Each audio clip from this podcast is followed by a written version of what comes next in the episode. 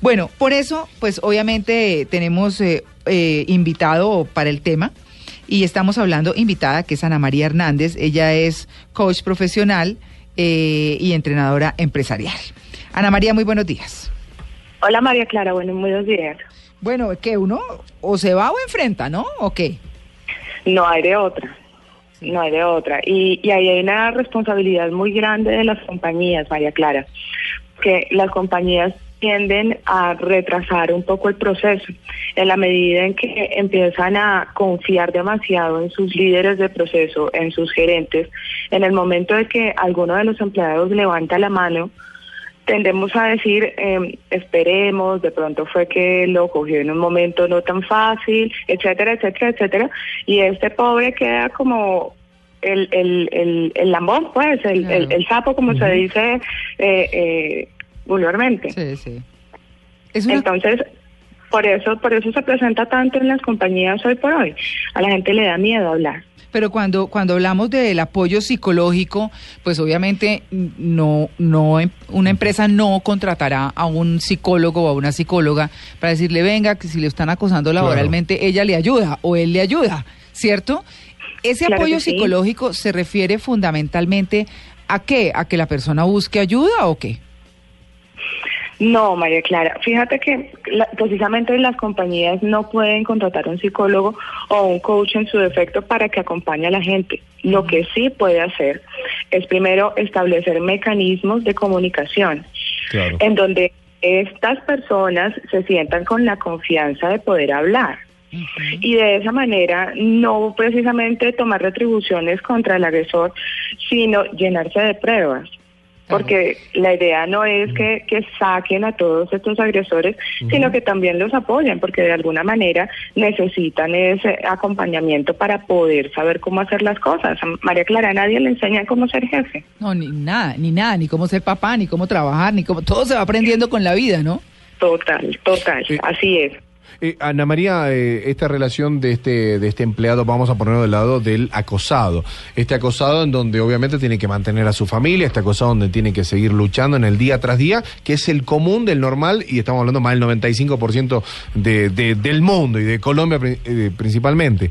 ¿Cómo hace este, esta víctima, si así se podría llegar a decir, para decir, bueno, jefe, mire, me está pasando esto, me está acosando laboralmente tal situación, ¿cómo se debe hacer? ¿Cómo serían los pasos? Mira, lo que yo sugiero es inicialmente que realicen como una bitácora, es decir, llénese de hechos y datos. Primero, detecte si realmente está siendo acosada. Claro. Verifique, verifique si a usted, solo con usted, le habla de esa manera.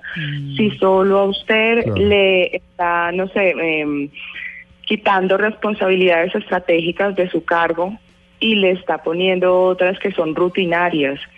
Eh, verifique si de pronto está ignorando su posición o si no lo están invitando a ciertas reuniones importantes. O, o si es víctima de algunas bromas o de algunos sarcasmos. Sí. Y a partir de allí empieza a hacer su bitácora con hechos y datos. ¿Qué quiere decir? Eh, tal día, a tal hora, eh, dijo que yo no había llegado y atendió a otro cliente en nombre mío y yo estaba en el baño. Claro. Mm. Sí, ese tipo de cosas, pero en una bitácora, de tal manera que cuando usted confronte, porque este tipo de cosas hay que confrontarlas, Sí. ojo, con muy buena intención, ¿sí? Entonces te sientas con el, con el acosador y le hablas desde los hechos y los datos. Yo tengo... Pero, está- eh, pero estamos hablando, estamos hablando de, de- de la- de las dos caras de la moneda, pero ¿no necesitarías alguien que esté presente? Fíjate que inicialmente... Porque se puede no la misma conversación. Fíjate que inicialmente no es tan prudente, porque cuando el acosador Ajá. siente que tú lo estás poniendo en evidencia, aprende a manejar ese tipo de cosas. Entonces lo que hace es maquillarlo para que sientan que es que tú te estás convirtiendo en un empleado muy sensible, que es que de pronto tienes problemas, que es que, etcétera, etcétera, etcétera. Eh. Entonces, inicialmente la confrontación debe ser uno a uno, pero de tal manera que tú, con los hechos y los datos, puedas tener a esta persona de frente y no pueda decir que no. Ok. Bueno, pues ese es el tema, el acoso laboral y el apoyo psicológico que se requiere. ¿Cuáles son los pasos que hay que dar? ¿Cómo se debe enfrentar? ¿Cómo se debe identificar que hay acoso laboral? Porque pues de todas maneras eh, son situaciones que suceden, que están legisladas, pero que muchas veces las personas no buscan la solución. Ana María, muchas gracias. Bueno, gracias a ti.